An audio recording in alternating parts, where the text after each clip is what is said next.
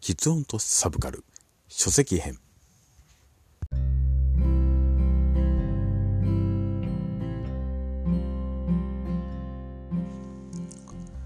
おはようございます。こんにちは。こんばんは。ユーフォニアのびりしまです。今回は喫音とサブカルの書籍編をお送りします。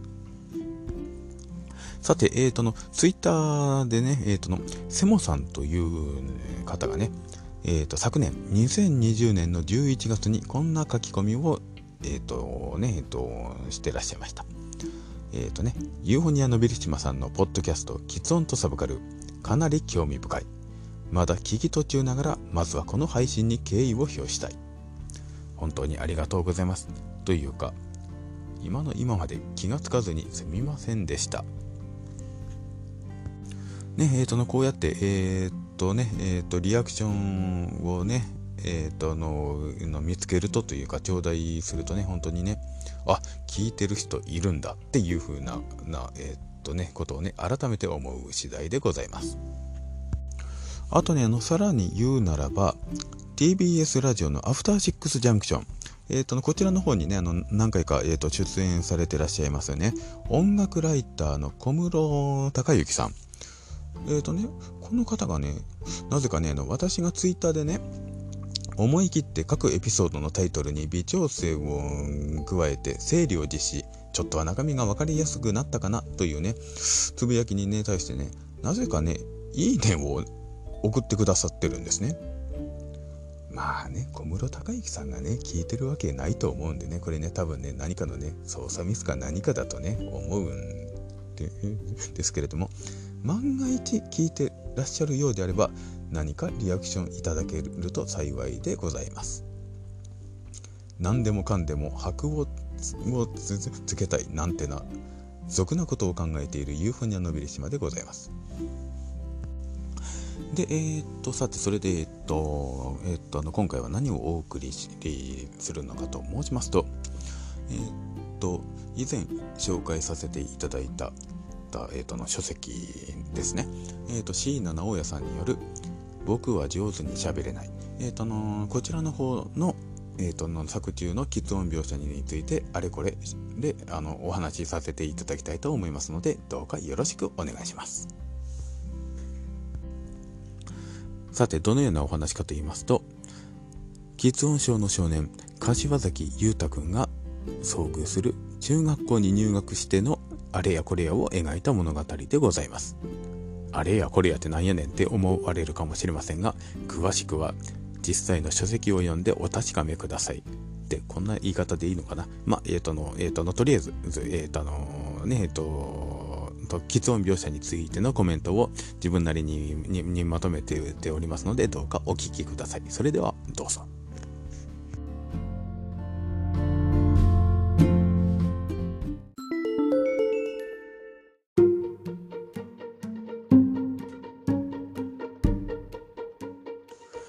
さて、それでは、椎野直哉さんによる書籍、僕は上手に喋れないの感想を述べていきたいと思います。えー、っと、喫音とそれにまつわる描写に関するポイントを3つ挙げていきたいと思います。まず1つ目は、えー、っと、このね、活字でこの実際の喫音の喋りがが、えっ、ー、と、あの、表記されてるというね、そこですね。えっ、ー、と、これによって、これを実際に喫音でない人も読むことによって、いかにもどかしい思いをするかというふうなことが、えっ、ー、と、実際にあの、この喫音症の中で喋ることのについてのもどかしさが、いくらかは追体験できるのではないのかと思います。そして2点目。えー、と、これは、あ何かと言いますと、喫音症と一言に言っても人によって重い軽いがあります。また、人によって症状が改善した人もいます。なので、同じような喫音症の人間同士で話をしていても、その経験則によって、もしくはその軽減した体験がある人ない人によってなんて言いますかね、話が食い違うと言いますかね、そういったことがあります。なので、そういった人同士が会話することによって、かえって、なんと言いますかね、ハレーションというか、いざこざが、が起こることがあります。良かれと思ってするアドバイスが、なんて言いますかね、裏目に出ることがあるわけですね。そこも、話に、えっ、ー、と、の、なんて言いますかね、えっ、ー、と、ちゃんと、えっ、ー、と、の、組み込まれているあたりが、えっ、と、良かったと思います。そして3つ目。えっと、これは何かと言いますと、周囲の人たちが、実は、は、なんて言いますかね、主人公が気づかないところでちゃんと気遣いをやっていたというね、そういった展開があります。これも非常にリアリティがありますね。少なくとも私自身がそういうことがありましたね。まあ、えー、っと、それでもまあね、正直ね、あの、それ以外の描写で言いますと、実を言うとね、あるね、えっと、キャラクター2人ほどがね、ちょっとね、超越しすぎてるというかね、超人すぎるかなと、ちょっと思うところがあったりもしたのですが、まあ、まあ、えっ、ー、と、それでもね、あの、えっ、ー、と、の十分、一見の価値、一読のある、えっ、ー、と、と、価値のある本だと思いますので、で、どうか、か、皆さん、お読みになられてはいかがでしょうか。というわけで、今回は、C の直哉さんによる書籍、僕は上手に喋れないの紹介をさせていただきました。えー、っと、ちなみに最後に付け加えるならば、なんだかんだ言いましたが、私、読んでいる最中、何度か落類しそうになりました。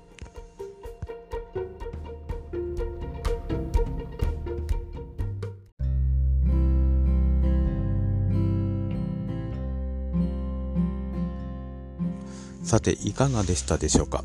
ちょっとね、あのー、の、追伸と言いますか、えっ、ー、と、の、付け足しとしましてね、えっ、ー、と、なんと言いますかね、この、作中出てくるね、えっ、と、このね、主人公のモノローグと言いますかね、内面描写、これもね、なんと言いますかね、喫音症の人間からすると非常にリアリティのあると言いますかね、なんかね、まるでね、自分自身の心の中を覗かれてるようなね、それぐらいのリアリティのあるあのの描写の数々でしたので、まあね、そこはもうちょっと一読の価値あるかなと思います。えっ、ー、と、なので、えっ、ー、との、えっ、ー、と、喫音あるなし関係なしにちょっと読んでいただけると、これ幸いでございます。えっ、と、それでですね、今回の、えーと、この配信に、えっ、と、ね、えっ、と、関しまして、えっ、とね、えっ、と、前々回のポッドキャストのエピソードで、えっ、と、タイトルを紹介しただけの段階で、えっ、と、あのね、えっ、と、あの、ツイッター上で、えーと、やり取りさせていただいております、乙女ちゃんさんがね、あの、えっ、と、私が読むよりも先にあの、の、えーと、読まれて感想を送っていていただいたのが、えっ、と、